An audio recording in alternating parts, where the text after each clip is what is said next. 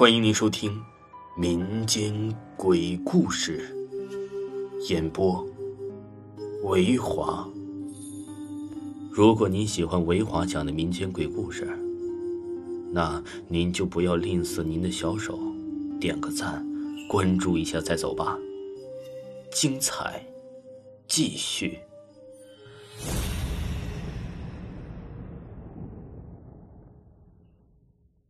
活鬼，在我们老家，有些巫师屋里呀，专养一些小动物，叫祭物。一说这祭物啊，意思就是把自己的命寄给小东西这样的意思。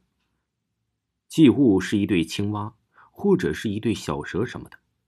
那些人从动物身上继承了超长的能力，会飞会变，杀人的时候通常变成一种怪物。不过他们通常在黑夜活动。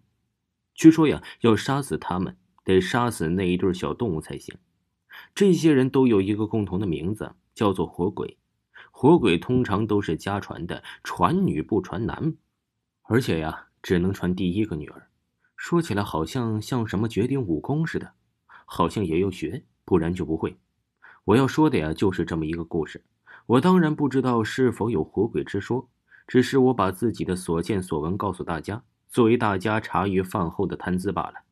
我是一个赤脚医生，所谓赤脚医生啊，就是在农村土生土长起来的，完全没有受过正规的医学教育。只是由于我国当前呢是人才缺乏，为了适应农民对医疗卫生服务的需求，而受了几天培训的医生，我们无证行医却又合法的存在着。这样的人呢，当然不止我一个。我们有病治病。在没有病人的时候啊，我们就做做农活。我不喜欢黑夜，我总感觉到黑夜是令人恐惧的。那些黑夜里鬼鬼祟祟的小动物，给人一种不祥的感觉，比如猫头鹰的叫声走通着穴门。当然了，我也是个农民，医生只是我的兼职。劳累了一天，我只希望我早早的关门上床睡觉，第二天精精神神的做事儿这天晚上啊，在村头的大村的猫头鹰早就叫了。那声音呢，真的是有穿透的力量，刺得你只想拿起刀来打一场架。不过更吵的是村头的田寡女和王五的吵架声。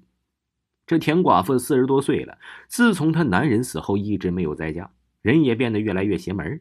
那间不透风的小屋啊，总是阴沉沉的。村里的人呢，私下议论她是一个活鬼，她男人呢就是被她害死的。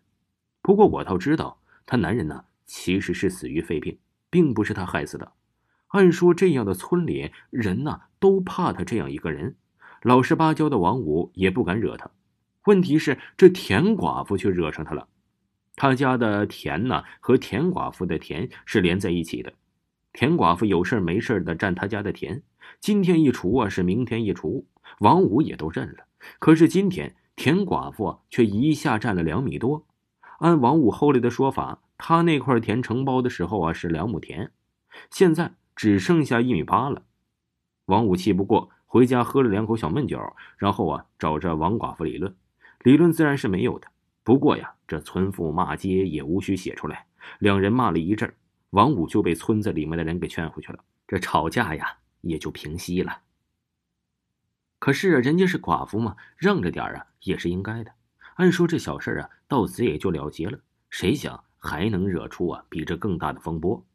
第二天晚上十二点钟，我被一阵急促的敲门声惊醒了，是王五老婆的声音。他三叔，他三叔，救救我家阿五！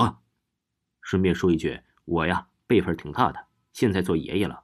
虽然我年纪不大，我起来打开门，王五的老婆呀是颤颤兢兢的站在门外，看得出来，这第一句话就是我家老五被鬼吓了。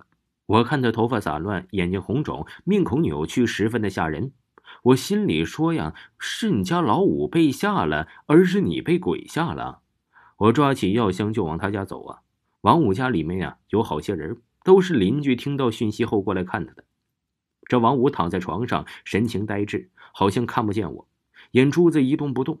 我给他吃了点啊镇定的药，给他喝了些热水。我看他精神好了些，不过呀，他说的仍然是疯话。我见到鬼了，我看见了，我不相信的样子。他拉着我的手，定定的说：“我见到鬼了。”大家都竖起耳朵。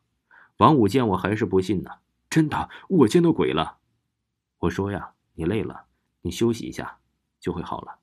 王五激动的说：“你听我讲，你就知道我是真的见鬼了。”以下呀是他的讲述，为了叙述方便，我就使用了第一人称。接下来，我从王五的叙述中可以看到，王五的表情变得越来越狰狞扭曲，感觉呀像是让人掏空了一样。听众朋友，接下来请大家接着收听《活鬼》的下一集。